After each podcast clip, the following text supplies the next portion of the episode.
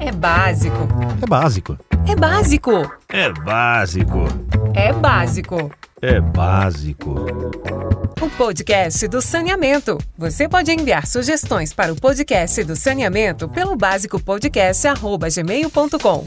A sua opinião é muito importante para nós. Olá, esta edição do É Básico vai tratar do julgamento da ação direta de inconstitucionalidade protocolada pela ESB ao STF que avaliava dispositivos do novo marco legal do saneamento, que inibe a participação de empresas estaduais no setor. E para debater o assunto conosco e mostrar os prejuízos para o saneamento e a insegurança jurídica que estes dispositivos trazem, vamos conversar com César Zilioto, advogado responsável pela ação protocolada pela AESB, e Matheus Cassotti, coordenador de assuntos jurídicos da CESAM. Sejam bem-vindos, doutor César e doutor Matheus. Bem, é, antes da gente começar a falar diretamente do julgamento, vamos contextualizar para os nossos ouvintes e falar um pouco sobre o marco legal. Por que, da forma que ele foi aprovado, ele causa tanto prejuízo e insegurança ao saneamento? É, veja, Wendel, no nosso entendimento, no entendimento da ESB, é, mais do que o, o marco regulatório veio, ou deveria vir, para estabelecer ou para é, regulamentar aquilo que a Constituição concebe como um modelo de prestação de serviço público. E aqui a gente não está falando só de saneamento, estamos falando de todos os serviços públicos. E nesse caso, que parece importante, é, a, a, o novo marco regulatório de saneamento exclui o saneamento e todos os outros serviços, trata, estabelecendo isso parece importante, já é um tratamento é, diferenciado, para não dizer discriminatório, em relação ao saneamento básico. Mas o que, que nós entendemos, o que, que entende a ESB é, que definiu, que define a Constituição Federal a respeito do tema? A Constituição Federal, dentro do que estabelece o artigo 30, que são as competências do município, que é o titular de serviço público, dentro de uma ideia de que a Constituição é uma Constituição federativa, que estabelece a cooperação, a solidariedade entre os entes federados, é, é, em cotejo com o artigo 241, que trata dos consórcios, dos, dos convênios, e do, e do, próprio artigo 175, que fala das licitações para serviço público, dentro da análise de todo esse arcabouço constitucional, é, cabe ao município, considerando as particularidades, as vicissitudes, as necessidades, o melhor interesse do município, das condições locais, etc., definir e optar pelas várias possibilidades que a Constituição permite. E no nosso entendimento da ESB, a Constituição permite que o município ou faça ou faça essa prestação de serviço de maneira direta por ele próprio, de maneira centralizada, ou seja, pelo próprio município, ou de maneira descentralizada por uma autarquia municipal ou por uma empresa pública municipal, ou ainda que ele é, faça isso de maneira indireta, ou seja, cometa, transfira esse, esse serviço a um terceiro, por meio de convênios ou de consórcios, ou ainda licitando-os na forma do 175. Esse, todas essas opções, elas coexistem e elas não se anulam, elas não se, não se impedem, elas não se, elas não se contrapõem. Ao contrário, o, o, a ordem constitucional estabelece isso exatamente para permitir que o município possa, dentro das condições que se estabelece, escolher a melhor maneira, a maneira que vai é, é, prestar o serviço da maneira mais adequada para a sua população. É dentro desse, dentro dessa lógica e segundo essa lógica que o marco legal deveria ou deve, é, devia ter se estabelecido. Ocorre que a Lei 14.026, que alterou diversos dispositivos, em especial da Lei, da lei 11.445, que é a Lei de Saneamento Básico, e da Lei 11.107, que é a Lei de Consórcio Público, ela estabeleceu, na verdade, é, se não uma, um impeditivo, mais óbices, quase intransponíveis, para que as empresas públicas é, participem por intermédio de contratos de convênios em consórcios e, é, e convênios de cooperação. Ah, e, portanto, aqui não é o caso de se discutir se essa opção é melhor ou é pior. A discussão é que essa opção, no nosso sentimento, ela é inconstitucional, ela não poderia ser feita, porque essa opção não cabe ao legislador ordinário, mas sim ao é, Poder Constituinte. Se isso tivesse sido feito no âmbito constitucional, a gente até poderia, nós poderíamos até discutir se seria válido ou não. Agora, o legislador ordinário não pode, no nosso sentir, restringir, impedir aquilo que a Constituição não impediu, ao contrário, que a Constituição incentiva, que a Constituição permite, que a Constituição faz é, é, é, é dentro dessa lógica de um federalismo cooperativo, solidário, ela incentiva e fomenta. Então, nesse sentido, o marco regulatório se apresenta, no nosso entender, ao restringir exclusivamente para as empresas públicas de saneamento alguma a, a, participação por intermédio de contrato de convênio, apenas e tão somente para serviços de saneamento público e, portanto, para todos os outros serviços é, é, pode ser feito o contrato de programa, uma, uma exigências inconstitucionais. Quando do julgamento, é, por 7 a 3, sete ministros entenderam que isso não implicava inconstitucionalidade, mas três ministros entenderam exatamente no sentido do que defende a ESA, que exatamente essa postura acaba por findar, acaba por vulnerar a Constituição, por limitar de maneira é, é, é, demasiada, que não cabia ao legislador ordinário, esse plexo aí de competência que cabia, que cabe ao município. Doutor César, e, e o que, que a gente vê pela frente, então? Há alguma já medida sendo pensada pela, pela ESB? Qual é o cenário aí de futuro? Veja, a, o, houve uma série de debates durante o julgamento, inclusive com algumas dúvidas em relação exatamente ao real e preciso alcance, e, inclusive de alguns ministros que votaram pela constitucionalidade da, das alterações legais impostas é, estabelecidas pela Lei 14.026. É, nós acreditamos que vai haver é, pelo menos quatro ou cinco votos, é, declaração de votos, é, então, nesse sentido, é, nós teremos que esperar o acórdão ser efetivamente plasmado, efetivamente materializado, por meio da, da, da, da declaração desses votos, é, mas acreditamos que é possível, sim, dentro desse contexto, a, principalmente a oposição de embargos de declaração para que eventuais dúvidas, é, contradições, eventuais obscuridades que possam se apresentar, ainda mais considerando que tem votos divergentes e, portanto, se permite né, a, a, a comparação, o cotejo do, do, voto vencedor em relação aos votos vencidos, de embargos de declaração, que, em tese, podem até ter efeitos infringentes ou podem levar não só os que votaram é, a favor da constitucionalidade, mas os que votaram contra a mudar o seu entendimento,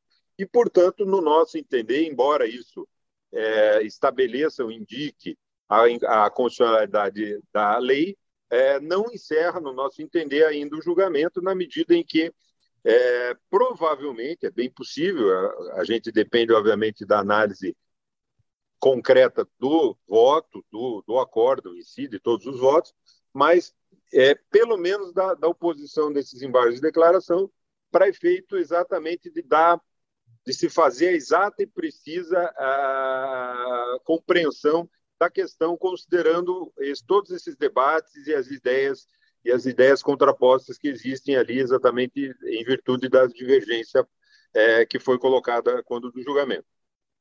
O senhor fala é, da inibição das empresas estaduais, né? Do jeito que está. É, o, o, o, nosso outro convidado, o Matheus Casotti, Casotti, é, ele, ele fala, vai falar justamente da, do êxito das PPPs nas companhias. É importante isso que o senhor fala, porque nós temos aqui um contraponto, né, que o Matheus vai falar, desse do êxito das PPPs. E da forma que o marco de saneamento foi aprovado, é, as companhias estaduais de saneamento perdem essa, é, essa, esse direito né, de atuar da forma como quiserem. Você pode falar um pouco, Matheus, a respeito? Certamente. Bom dia, Wendel. Bom dia, Arley. Bom dia, doutor César Zilhou. Prazer estar aqui conversando com vocês e poder gravar para os colegas das outras empresas associadas e também para os ouvintes de maneira geral que acompanham o saneamento. E é exatamente isso, Wendel. É, desde o início das discussões do, do, da revisão do marco, isso eu lembro bem que se deu lá em 2018, numa MP divulgada no dia do jogo Brasil e Bélgica, se eu não me engano, no meio do jogo, a primeira MP, é, é, essa discussão de um possível embate que é inexistente do ponto de vista das empresas estaduais serem inimigas do saneamento ou é, inimigas do, do, dos privados, isso é, é, é uma construção é, um pouco midiática e talvez pitoresca, mas nós já trabalhávamos várias das associadas, e aí falando mais diretamente do exemplo que eu acompanho aqui há vários anos, o, o da Companhia Espírito Santense, aqui da Cesano, Estado do Espírito Santo, com o emparceramento privado. E esses projetos, eles reconhecidamente são longos, eles têm um, um, uma maturação de um tempo razoável, inclusive nos manuais. A gente pegar os manuais, se fala aí de um projeto, se ele for é, é, concebido e tratado de maneira bem cuidada desde o início, com prioridade, para você lançar uma PPP, você leva aí cerca de 530 dias, ou seja, é, no mínimo, a gente está falando, colocando a, a, análise de órgãos de controle, no nosso caso aqui no Estado do Espírito Santo, é obrigatória a análise prévia do, do, do Tribunal de Contas, assim como em vários outros locais. Nós estamos falando de dois anos de gestação para um projeto ser lançado. E aqui, no nosso caso, no Espírito Santo, é, todo o projeto implementado e hoje é, é visto com êxito, inclusive pela, pela mídia nacional e, e, e pelos prestadores privados, ele começou em 2010, foi logo após o marco legal. O marco legal ele veio em 2007 para ajustar e regulamentar um setor que precisava de regulamentação.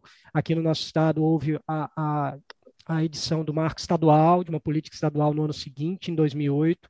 Então, entre 2009 e 2010 foi um período de intenso é, ajuste de estratégias. E em 2010, é, iniciou um projeto para fazer um estudo de uma grande parceria público-privada. No início se pensava em algo similar ao que terminou acontecendo na região metropolitana do Recife, contemplando a região metropolitana inteira. Só que os estudos depois demonstraram que naquele momento não, não haveria não haveria viabilidade, tinha alguns outros impedimentos. E esse estudo, que começou em 2010, ele veio ao longo dos anos gerando parcerias público-privadas. A primeira delas, em 2013, a, gente lançou um edital para parceria público-privada, concessão administrativa, na cidade de Serra, que hoje é a maior cidade do estado, do Espírito Santo, maior população, um, um polo industrial muito pujante. E em 2013 nós lançamos. Eu vou falar uma data aqui porque ela ela, ela representa muito bem essa questão de como que o marco anterior ele foi importante e como que ele precisa ser respeitado para a segurança. Nós lançamos o edital no dia 5 de julho de 2013. O contrato de programa com a cidade de Serra foi assinado no dia 25 de junho, dez dias antes, ou seja, todo o estudo para lançar a PPP ele dependia naquela ocasião do, do fechamento do arranjo, que era o quê? A celebração do convênio de cooperação e a assinatura do contrato de programa. Então, o contrato de programa que hoje é, é, muitas vezes é tido como um, um, contrato sem metas, sem planejamento, um contrato precário, um contrato que não serviria para atender os fins de universalização, ele serviu, serve e ele precisa ser respeitado exatamente para dar base a esses importantíssimos projetos. Nós temos essa PPP de Serra que hoje, quando olha os números, é, não ainda não saiu no, no, no, vamos dizer, o mais atualizado no SNIS por conta da, da desfasagem natural né, do, dos anos. Então, quando sai, sai quase de dois anos anteriores. Mas hoje nós já temos uma cidade de serra que está com cobertura com o que está previsto para 2033, a, a maior cidade do estado do Espírito Santo. E ato contínuo, dois anos depois, atualização para lançar uma parceria privada na mesma modelagem para o município de Vila Velha, o segundo município mais populoso do estado, também decorrente dos mesmos estudos, com assessoramento, aqui talvez o doutor César vai lembrar, o Wendel e Arley também, prim os primeiros estudos foram feitos pela EBP, a estruturadora brasileira de projetos, que o BNDES capitaneou lá na, na, na, naquela época, depois ela foi extinta, e o BNDES nos assessorou nas duas seguintes parcerias público-privadas. E o que mais é, é, chama atenção quando há notícias sobre é, o sucesso em si de uma lei, né, falar, ah, uma lei foi editada e ela já teve sucesso porque nós já vimos leilões sendo realizados com sucesso. O leilão de Cariacica, que foi a última série dessas três PPPs nossas, né, 2013 e 2016, com o contrato de 2017, contrato da PPP de CR de 2014, e Cariacica foi lançado em 2020. O edital foi lançado em junho de 2020. A lei ainda sequer estava sancionada, estava em fase final para ser aprovada, e é um projeto que é, demandou anos de estudo. Só para ter uma ideia, o edital foi para o Tribunal de Contas do Estado em dezembro de 18 para análise.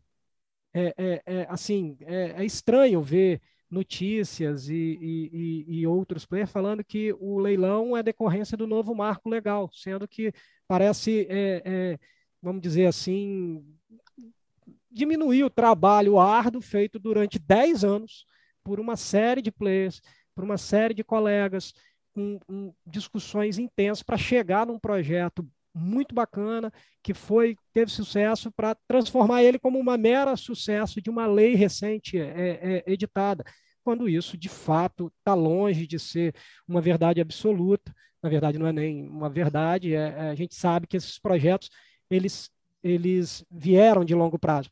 Não se discute, aqui não vou discutir, é lógico, o ânimo do mercado, o ambiente concorrencial, o ambiente de mercado, que é, é, a mudança da lei com otimizações que também defendemos, com melhorias que eram necessárias, ele traz, e isso traz, é lógico, isso é, é, é indiscutível. Agora, o que, o que precisa ser tratado com um pouco mais de cuidado é que esses projetos que é, é, foram efetivados logo depois ali, eles não decorrem do novo marco legal do saneamento. E, na verdade, a depender dos contornos que forem verificados com a aplicação da lei, e, e o doutor César foi perfeito no que falou de aguardar o acórdão para interpretar, inclusive, o que vai estar lá, a necessidade de respeitar os contratos celebrados.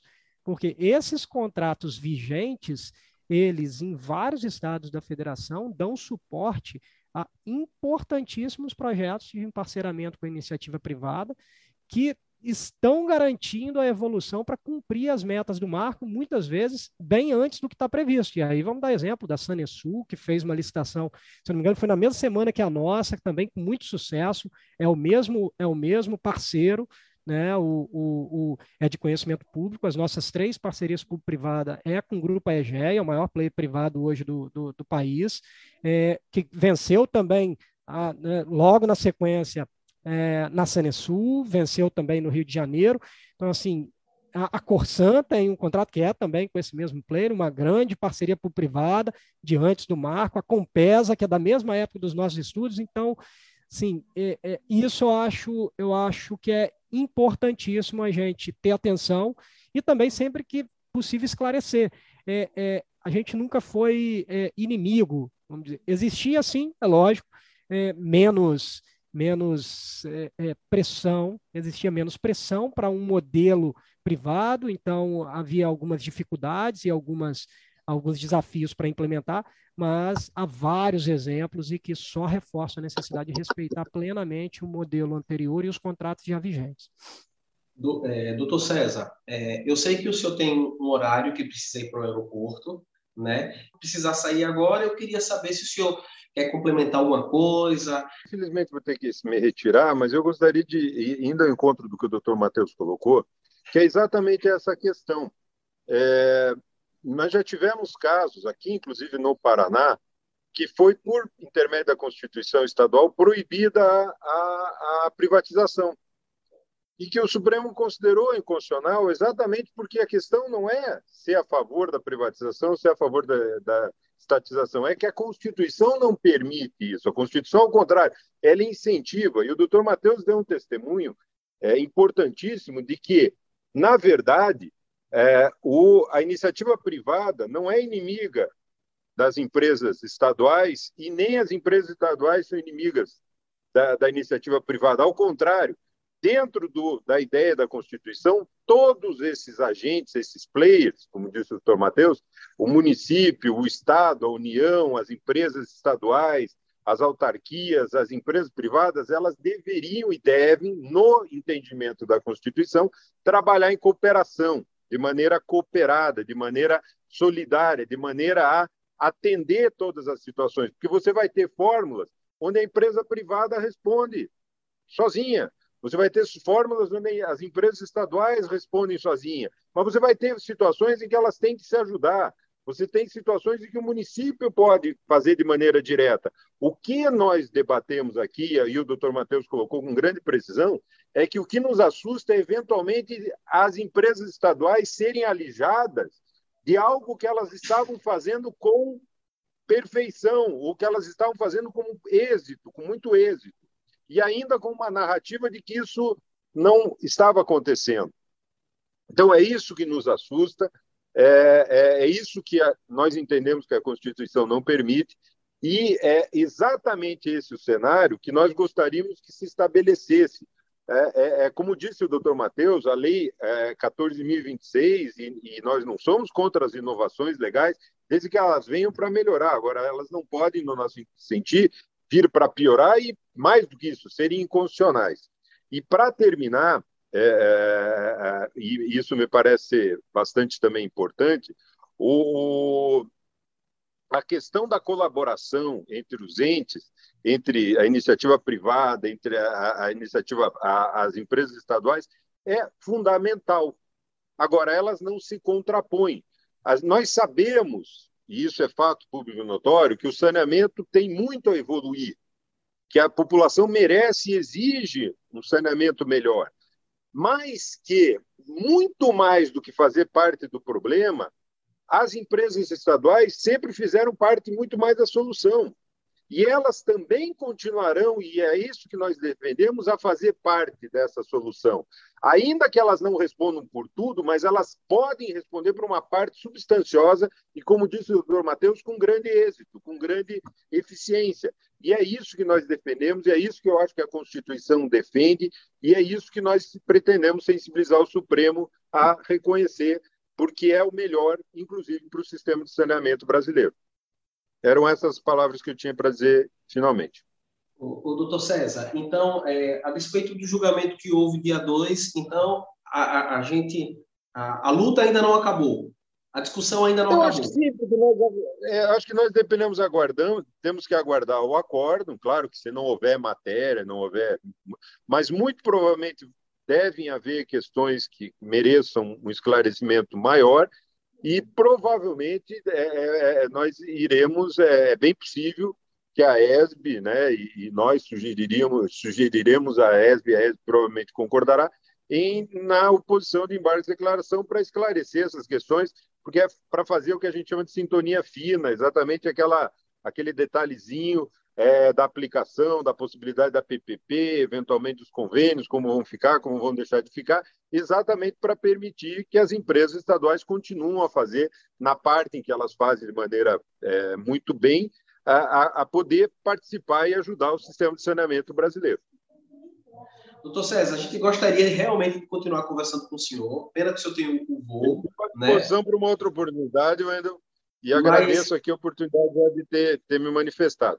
Em nome da ESB, eu quero agradecer, né? Matheus, vamos continuar conversando. Eu quero agradecer e o senhor fica à vontade para as palavras finais do senhor antes da partida. Não, é só dizer que, que eh, eu, eu trabalhei já em estatal, sou um grande. Eu, eu sei do, do valor que as empresas estaduais têm, sei das dificuldades que tem também, que não, não, é um, não é um mundo perfeito, mas que, repito, muito mais do que fazer parte do problema, não tenho dúvida nenhuma que as empresas estaduais fazem parte, sim, da solução. E é fundamental que elas estejam junto, contempladas e que se permitam que elas possam é, continuar a colaborar, já tem serviços enormes prestados ao, ao país, mas que elas possam continuar agregando a iniciativa privada, outros players, porque a ideia realmente é que a população brasileira, que é destinatária final de, de todo esse serviço, seja contemplada, mas que, repito, nós entendemos que essa solução passa pelas empresas estaduais de saneamento. Elas fazem parte da solução e não do problema. Obrigado, doutor César. O nosso é básico, continua a conversa, né? agora com o Matheus Casotti. É, Arlen, fica à vontade, eu acho que eu falei demais, então fica à vontade se você quiser perguntar alguma coisa para o doutor Matheus. Tá, Matheus, é, queria comentar o seguinte: é, é um cenário de muitas incertezas, aí, muitos desafios, mas é muito importante que acho que as empresas estaduais elas estão se preparando para esse novo cenário, apesar de todas essas questões que ainda são muito indefinidas, dos julgamentos e tudo mais, há um caminho importante que já está sendo trilhado para preparar essas empresas de saneamento para continuar dando a sua colaboração nessa área. O seu depoimento nos traz isso quando nos coloca essa questão já das, das é, parcerias público-privadas bem-sucedidas. É, dá para a gente pensar isso? Exato. A gente passou nesse período, existe um, um, um uma data que foi quando foi editada a lei das estatais em 2016, independente de toda a evolução do setor que nós já estávamos, é, é, essa, por exemplo, foi uma lei importante, inclusive, do ponto de vista de melhor organização de todas as empresas. Né? Então, a gente vê uma evolução muito grande em práticas de governança e algumas medidas que permitem uma atuação um pouco menos burocratizada das empresas. É lógico que a gente ainda tem é, desafios imensos na aplicação das ferramentas que estão postas para nós. Nós temos, quando se fala em igualdade de condições, e, e isso também é uma parte difícil de, de, de do, do, leigo entender perfeitamente, quem da área de jurídica entende que esse cenário está é, é, é, tá dentro dos princípios e dentro da, da, da organização constitucional do, do, Estado brasileiro, mas quando se fala em, em, em não poder ter contratação sem licitação, porque precisa ter igualdade no mercado e não pode ter divergência. Né? As estatais também é, não podem escolher a, as pessoas que vão trabalhar para ela, não pode escolher os prestadores que vão trabalhar para ela, não pode escolher os consultores que vão trabalhar para ela de maneira geral.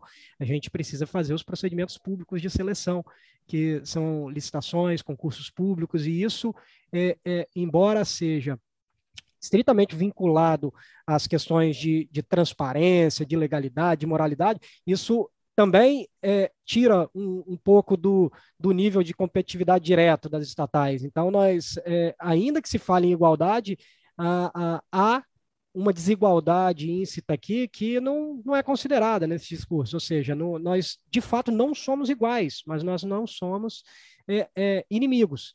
Eventualmente, nós somos concorrentes. Né? Concorrência, é, é, é, ela, ela existe. Agora, não é adversária do ponto de vista de ser inimigo.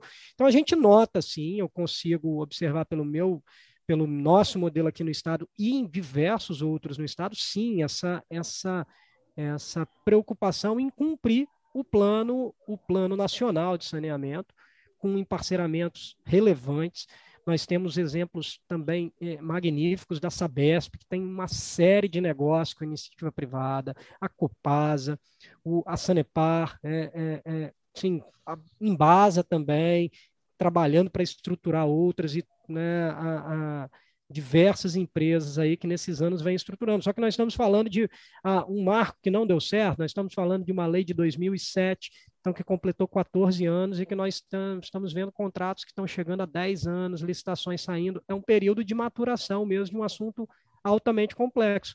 Sem desconsiderar que no meio desse caminho a gente passou por uma crise é, é, econômica é, impressionante, que simplesmente secou as fontes de recursos para vários prestadores e gerou um, uma paralisação imensa em vários projetos. Então a gente teve crise econômica financeira, crise hídrica severa né, no Sudeste. Esse ano voltou novamente, mas felizmente é, é, o, o, clima mudou e, e, não chegou àquele ponto. Né? No caso do Sudeste, a gente acompanhou isso muito lá. A Sanepar, por exemplo, Paraná passou por uma crise muito grande hídrica no ano passado. Então, a gente abandona e esquece alguns eventos como esse e, e simplesmente é, parece jogar fora todo um modelo como se ele não, de fato, se ele não servisse para o fim de universalização, ao invés de, de aproveitar aquilo que vem dando certo, respeitar de maneira expressa e segura o que vem dando certo e fazer as evoluções naquilo que é necessário para fins de, de atingir a universalização. Então, é, essa fica a nossa preocupação. A gente está com um projeto é, é, fabuloso aí na, na praça, que já foi objeto de um outro de um outro episódio aqui, quando se discutiu reuso de água, que nós temos uma, uma subconcessão em estruturação para conceder uma parte do, do tratamento de esgotamento sanitário que vai substituir uma ET por uma, uma planta que vai produzir água de reuso para utilização industrial, né? E toda a água será usada nessa planta industrial e que também decorre do modelo anterior. Nós estamos falando de um PMI de 2016 e 2017, que finalizou no ano passado, os, depois de escolha, finalizou em 2018 a escolha do modelo e continua atualizando, e do ano passado para esse ano que consolidou que conseguiu fechar os parâmetros com a, a indústria que vai consumir a, a, a, água produzida e a assinatura do contrato de, de, de demanda para dar viabilidade ao projeto. E agora teve consulta pública, audiência pública e está no Tribunal de Contas nesse momento. Semana passada a gente deu a entrada, o tribunal vai avaliar. Nossa expectativa é de, no primeiro semestre de 2022, conseguir licitar esse outro grande projeto fabuloso no novo marco, que certamente também vai ser é, é, é, anunciado como mais um grande projeto do novo marco legal. E assim, ok, é um grande projeto no novo marco legal, isso não é indiscutível. O novo marco está aí, ele vai estar, tá, ele está adaptado ao que a lei hoje prevê e vai ser 100% aderente, mas ele tem uma história, uma história que não envolve em si a lei 14026, é uma história que envolve a estruturação do contrato de programa e dessa evolução que as empresas de saneamento estaduais vêm adotando desde que o modelo da 11445 foi estabelecido em 2007. E assim vários outros exemplos que a gente sabe de companhias que vêm é, seguindo nessa toada, Cagesse com a dessalinização lá em Fortaleza, um projeto bem bacana, é, é, a Casal lá no estado do Alagoas com os, os lotes de leilões acontecendo e agora acontecendo também com a iniciativa privada chegando para uma parte muito relevante e importante lá do, do serviço. E isso eu acredito que, de fato, garantindo respeito aos contratos já celebrados, à modelagem então existente, que é o ato jurídico perfeito, permitindo que a, a, os contratos eles sejam devidamente respeitados, essas modelagens que já estão em andamento, os contratos já vigentes e as que estão em estruturação, elas contribuirão sem sombra de dúvida para atingir a universalização.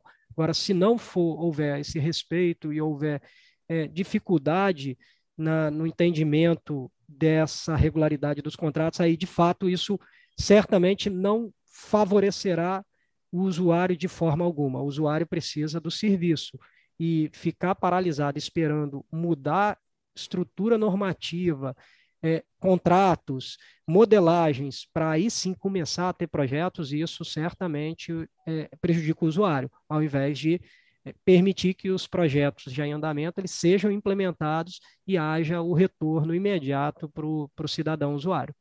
Lamentavelmente, toda essa questão da incerteza agora na, no campo do saneamento vem exatamente num momento que nos mostra a grande importância dessa área, né? Que a gente está vivendo uma pandemia, que as questões de higiene e de abastecimento adequado e de coleta e tratamento são tão importantes e que, ao mesmo tempo, cada vez mais a gente tem o desafio de que o saneamento esteja também conectado a práticas é, de sustentabilidade, né, que sejam adequadas para a gente conservar os ambientes e poder dar continuidade à oferta desses bens tão fundamentais à população. Exatamente. É, e isso ligando no, nesse momento que a gente enfrenta com o novo marco, o novo marco ele veio, né, citado novo marco, né, que na verdade é a atualização do marco legal com a lei 14026, ela veio no cenário de pandemia, né, foi aprovado dentro da, da pandemia, ali talvez no momento mais crítico, porque aí existia muita incerteza também com a pandemia naquela época, e, e, e né, nesse segundo momento de 2021 já tinham mais certezas, vacina e mais é, certezas a respeito. Então, ele veio exatamente nesse momento, e não há dúvida de que, do ponto de vista de quem já estava operando e quem está operando, e aí é, talvez até prestadores privados também, você tem um, um, um prejuízo ao, à implementação imediata de, de novos projetos, porque você certamente criou flancos de atuação que são demasiadamente complexos. É só agora olhar, a gente estava conversando mais cedo, o flanco que nós estamos até o dia 31 de dezembro de 2021, que é para a apresentação dos estudos de capacidade econômica financeira. Houve um atraso na edição do decreto, eh, perdemos o prazo sete meses para fazer esses estudos e ainda com o decreto trouxe para 31 de dezembro o prazo que na lei está 31 de março. Então, assim, isso tem impacto, certamente, porque isso drena é, é, é, é horas de trabalho, drena energia, e isso impacta, sim, algumas a, atuações, projetos, implementações que poderiam já estar ocorrendo, elas terminam ficando para um segundo momento no, por conta dessa, dessa necessidade imediata de cumprir é, essas obrigações que vieram, como você bem citou, sem uma, uma transição é, é, vamos dizer, razoável. Não estamos dizendo aqui também do, do, de como foi citado no julgamento, ah, mantém tudo como estava antes, é isso que você está querendo? De maneira nenhuma.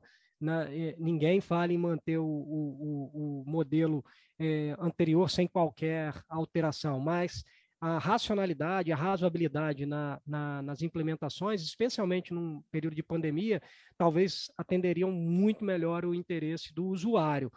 Mas é, é, nós só temos um tempo né, para viver e para fazer as coisas, que é esse, e, e a gente continua é, buscando aquilo que nos é de direito, e acho que isso não é nenhum pecado e não há nenhum problema nisso. Nós temos relações contratuais, os nossos prestadores também, quando entendem que a, a, possuem direito, eles fazem os pleitos, fazem os questionamentos, é regra do jogo, fazem a busca por medidas judiciais, medidas arbitrais, isso está no jogo.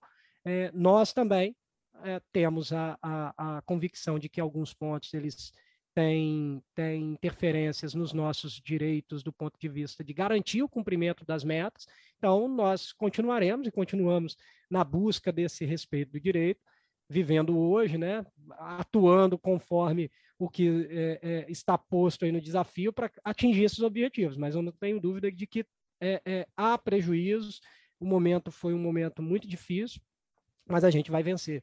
A gente vai vencer, e digo, a gente não a, a, em si, as empresas estaduais, a gente, o saneamento, saneamento, ele, ele, ele vai vencer, o usuário vai ser atendido e nós temos certeza que nós conseguiremos manter o nosso protagonismo nas soluções que vão ser implementadas. O, Matheus, usando esse gancho que você falou agora, né, dessa, como você mesmo disse, dessa atualização do marco legal do saneamento, né, que chamam de novo marco legal do saneamento. É, essa atualização, mas uma atualização que eu posso dizer é, um pouco apressada, é, passada às pressas, é, nesse período de pandemia. Como ficam os contratos que foram assinados é, anteriormente? Né? Existe essa segurança que os contratos firmados vão, vão ser respeitados? Existe alguma insegurança jurídica nesse ponto?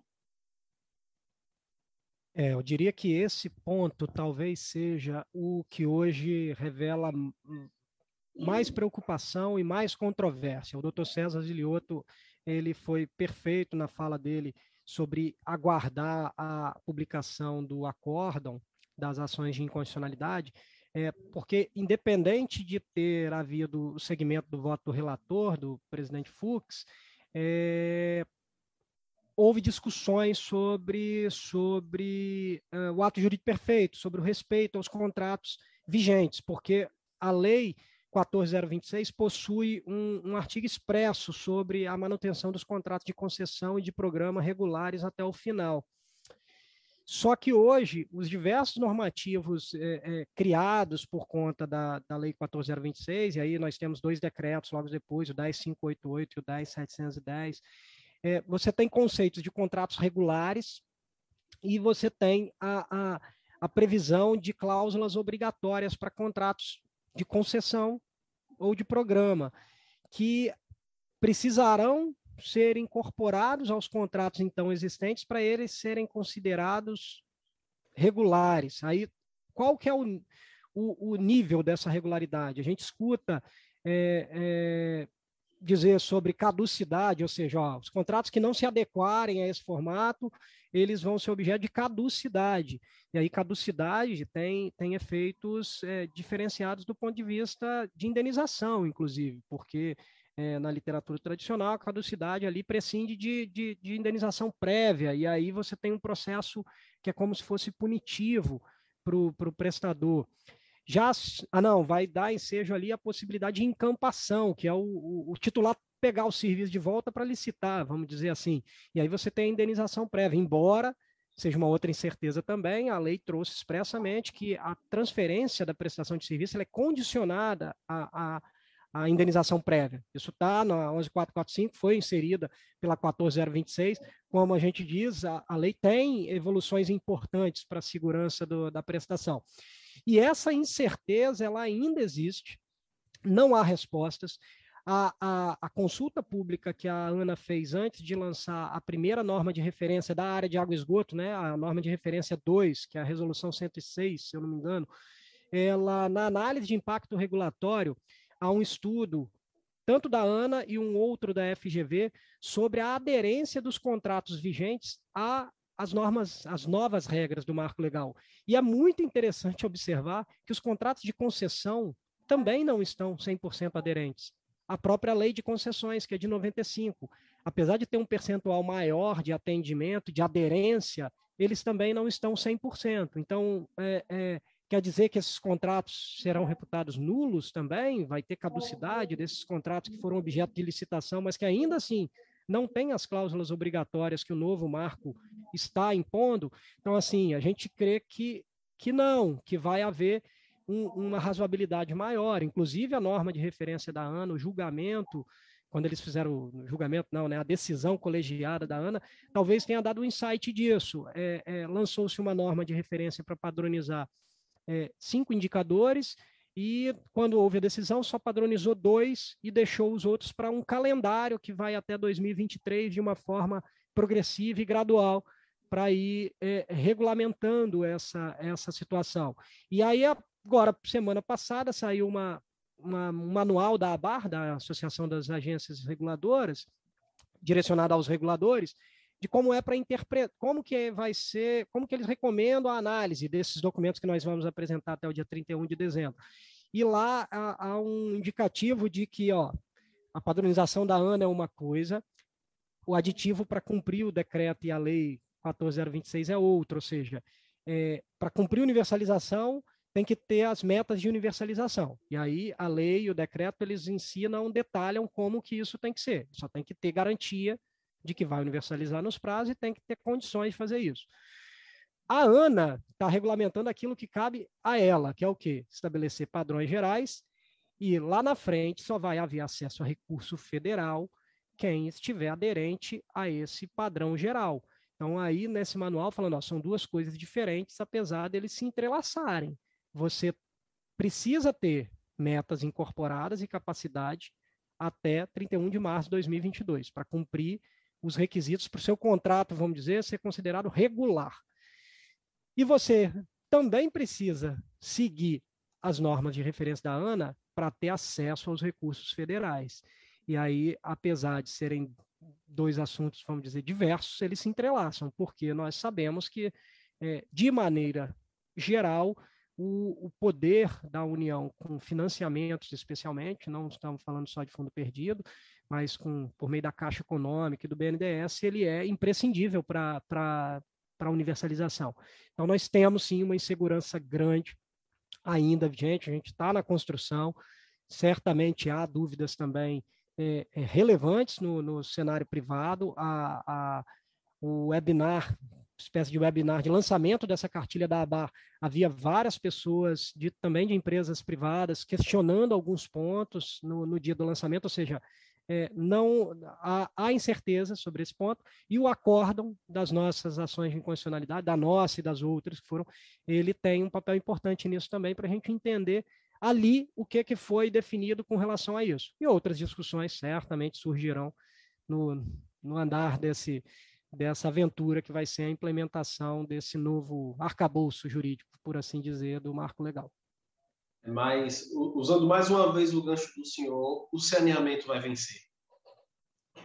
Certamente, vai vencer. É, doutor Matheus, gostaria de agradecer Arley, você tem mais alguma coisa a perguntar? Não, tranquilo, tá ótimo. Agradeço muito a participação do Matheus aí, nos esclarecendo várias questões que com certeza serão enriquecedoras para várias pessoas. Matheus, muito obrigado pela, pelo, pelo bate-papo, pelo debate, né? foi muito esclarecedor. Né? Eu acredito que a gente tem ainda muita coisa para debater. É, como você e o doutor César falaram, ah, vamos esperar o acórdão. Quem sabe o, o podcast do É Básico vai falar mais ainda sobre o marco legal do saneamento, novo marco legal do saneamento e os seus desdobramentos, não é isso? Bom, queria novamente aqui agradecer o Wendel pela né, recepção, prazer estar aqui com vocês, agradecer a Arley pela parceria, pela paciência, me atrasei um pouco no início, o doutor César Lioto que teve que se ausentar, mas também agradecer pelo empenho e pelos esclarecimentos que ele também tem prestado para nós, e deixar essa mensagem de, de, de confiança, não vou nem dizer de esperança, para todos nós que estamos no, no saneamento há muito tempo. É um serviço imprescindível, um serviço muito bonito de ser prestado, é um serviço essencial e certamente com trabalho duro e com razoabilidade e com a nossa expertise, nós seremos é, protagonistas em qualquer cenário para garantir a universalização e o atendimento adequado do usuário. Eu queria deixar isso registrado para todos e seguimos juntos nessa aventura e nessa batalha diária que é fazer saneamento. Obrigado, doutor Matheus Casotti, coordenador de assuntos jurídicos da CESAM, a Companhia Espírito Santense de Saneamento. Muito obrigado, doutor Matheus. Agora vamos para o giro pelas companhias, com um exemplo que vem do Mato Grosso do Sul o Estado que é apontado como referência na modelagem de PPP, uma vez que se antecipou ao marco regulatório com o propósito de ser o primeiro a universalizar o saneamento básico no Brasil. Numa conversa com o E-Básico, Walter Carneiro Júnior, presidente da Sanesul, empresa de saneamento básico do Mato Grosso do Sul, falou sobre a exitosa parceria com o grupo AEGEA. Vamos ouvir. O estado de Mato Grosso do Sul, através da sua companhia de saneamento, a Sanesul, tomou uma decisão acertada ao modelar um projeto é, num conceito de parceria pública-privada, onde a companhia do Estado desenvolveu um modelo para buscar recursos no mercado privado para fazer a expansão da sua rede de esgotamento e alcançar com isso a universalização que é o nosso foco a partir agora do ano de 2021. Isso tudo começou lá no ano de 2015, quando nós desenvolvemos uma PMI. Essa PMI nos mostrou quais seriam os investimentos necessários para, junto dos nossos ativos, nós alcançarmos essa universalização. Teve um trabalho técnico da nossa equipe, da Sanesul, muito forte para modelar o projeto na medida em que preservasse os interesses da companhia. Isso foi feito tudo aqui no estado, com uma parceria com o escritório de parceria estratégica, onde nós contratamos algumas consultorias para desenvolver esse modelo. Esse modelo atendeu algumas premissas, nós não abrimos mão do comando do processo, ficando a parte comercial com a nossa companhia e a remuneração do projeto sendo feita através do volume de metro cúbico de esgoto tratado que o parceiro, a companhia contratada, é, tivesse mecanismos de aferir mensalmente o que seria feito, o que seria pago, né, como contraprestação. Então, é, ao final da PMI, no ano de 2016, nós aproveitamos algo em torno de 50% do estudo que foi proposto, fazendo as adequações necessárias que o corpo técnico da companhia preservou, é, defendendo o interesse da gestão neste processo. É, foi proposto, então, uma modalidade de licitação de concessão, parceria público-privada. Nós contratamos a Bolsa de Valores de São Paulo no mês de outubro do ano passado Fizemos o leilão, quatro grupos participaram, é, ganhou aquele que ofereceu o maior deságio, um deságio aí de 38% do valor proposto de tarifa por metro cúbico para tratamento do esgoto, como a efetiva remuneração. É, o grupo Aegeia sagrou-se vencedora e, com isso, nós podemos avançar. Assinamos o contrato em fevereiro desse ano. Durante os 90 dias iniciais foi feita uma operação assistida e desde maio desse ano a operação é plena, feita pela nossa contratada. O escopo do projeto principal ele prevê investimentos da ordem de 1,1 bi é, de CAPEX e o OPEX de 2,7. Então, o nosso projeto como um todo é de 3,8 bilhões de recursos privados que começam a ser agora a partir do ano que vem, quando definindo os projetos executivos é, feito para os 68 municípios, a gente começa a avançar. Uma outra premissa que a companhia não abriu mão também foi fazer uma PPP por regiões. Nós entendemos que, por praticar uma política de subsídio cruzado, nós tínhamos que colocar nesse processo todos os municípios operados pela companhia. Assim foi feito. No início, a gente teve que é, justificar um pouco e defender essa ideia desse modelo, mas ao final todos ficaram convencidos de que tratava-se de uma proposta, primeiro, que defende o interesse dos municípios, que são os donos aí das nossas concessões, né? Que a gente procurou preservar muito o interesse de cada município, principalmente dos menores que não têm aí é, equilíbrio financeiro para tocar sozinho é, o seu sistema, depende de um subsídio cruzado. E uma questão de política pública também, determinada pelo nosso governo, que esse projeto teria que avançar, mais avançar para todos os municípios que a companhia é, opera. Foi uma tomada de decisão muito importante que nós fizemos, num momento difícil, né?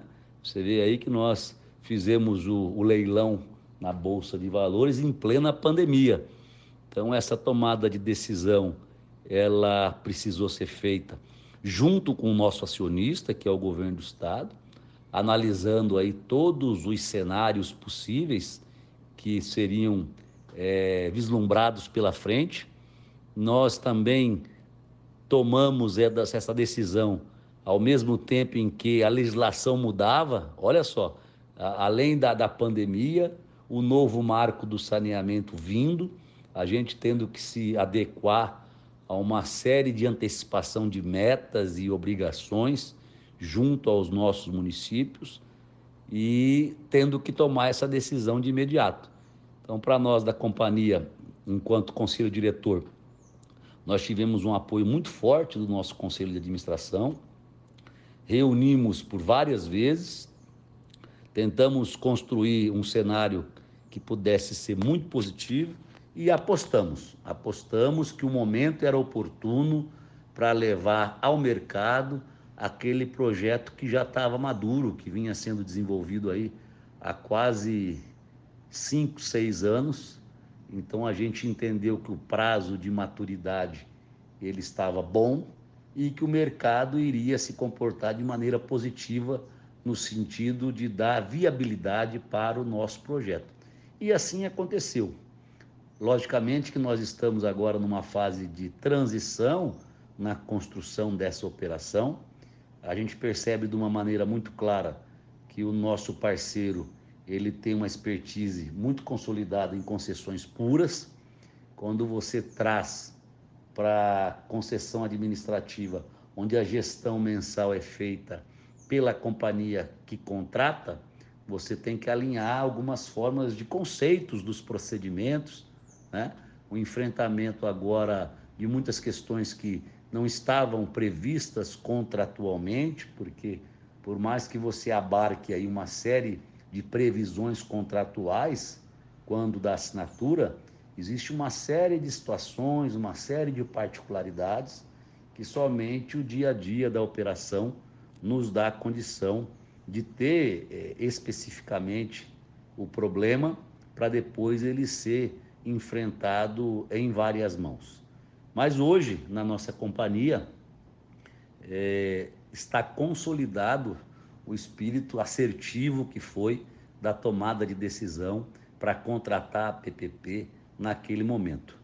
Nossa companhia é uma companhia muito sólida, os nossos índices e os nossos números enquanto resultado, eles são demonstrados ano a ano aí e são validados pelos grandes veículos especializados do ramo que compreendem esses nossos números. E para nós cabe agora uma reflexão diária para monitorar o bom andamento desse contrato. Foi uma assertiva, isso nos dá condição agora de ter um outro olhar para o sistema de água, que fica sob a nossa responsabilidade, e fazer gestão do sistema de esgotamento sanitário. É, o nosso contrato traz os primeiros 10 anos de investimentos para a gente poder atingir até 2030 a universalização e 30 anos de operação. Então, nesse período, nós vamos poder investir com recurso próprio no sistema de água e fazer a gestão fiscalizatória, assim posso dizer, é, da operação e dos investimentos no sistema de esgotamento sanitário. As companhias do Brasil têm que se reinventar. É, as mudanças que estão acontecendo estão vindo de maneira muito rápida, impondo às companhias que elas façam mais é, gestão interna para serem competitivas num setor agora que é de mercado. O novo marco de saneamento acabou de ser consolidado pelo STF, então a discussão que se tinha agora não mais podemos é, ter essa expectativa. Os prazos do decreto 10 aí, eles estão aí estabelecidos agora para o final do ano. A nossa companhia já está fazendo gestão no sentido de é, demonstrar a sua capacidade na primeira e na segunda fase, é muito com relação à capacidade econômica financeira para fazer os investimentos previstos nos contratos de programas lá atrás e assim convalidar esses contratos, porque a gente tem uma segurança para a execução, está sendo feita. Nós montamos uma equipe técnica multidisciplinar para fazer isso. Hoje eu posso dizer para você que nós já conseguimos fazer os aditivos com todos os nossos sistemas então a gente se enquadra perfeitamente nessas etapas que vencem agora. E o desafio é continuar é, inserida no mercado, inserida no setor do saneamento, participar das grandes discussões que ocorrem no Brasil, é, garantir mercado, expandir mercado, mas cada vez mais é, desenvolvendo ações internas que consolidem as boas práticas de governança, a gestão dos nossos processos, a qualidade do nosso serviço e, fundamentalmente, o atendimento ao usuário final, que o nosso mantra, que nós perseguimos diariamente aqui na nossa companhia, é que o cidadão comum lá na ponta, ele não tem a preocupação de querer saber se é o público ou se é o privado que vai resolver o problema dele. Nós temos que estar prontos para dar resposta e fazer com que essa questão de saúde pública, de qualidade de vida, de crescimento econômico, seja é, efetivada no nosso país e os nossos brasileiros possam ter cada vez mais uma qualidade de vida tão propagada pelos nossos gestores. Walter Carneiro Júnior, da Sanesul, para o podcast da ESB. Um forte abraço. O É Básico é produzido pela Câmara Técnica de Comunicação e Imprensa da Associação Brasileira das Empresas Estaduais de Saneamento. E hoje foi apresentado por mim, o Edel Barbosa, da Companhia de Saneamento do Sergipe Deso, e trouxe uma novidade, a nossa nova apresentadora, Arlene Reis, da Companhia Catarinense de Águas e Saneamento. E não deixe de enviar sugestões para o podcast do saneamento pelo basicopodcast.gmail.com. Sua sugestão pode render uma boa conversa com quem entende de saneamento. Até a próxima!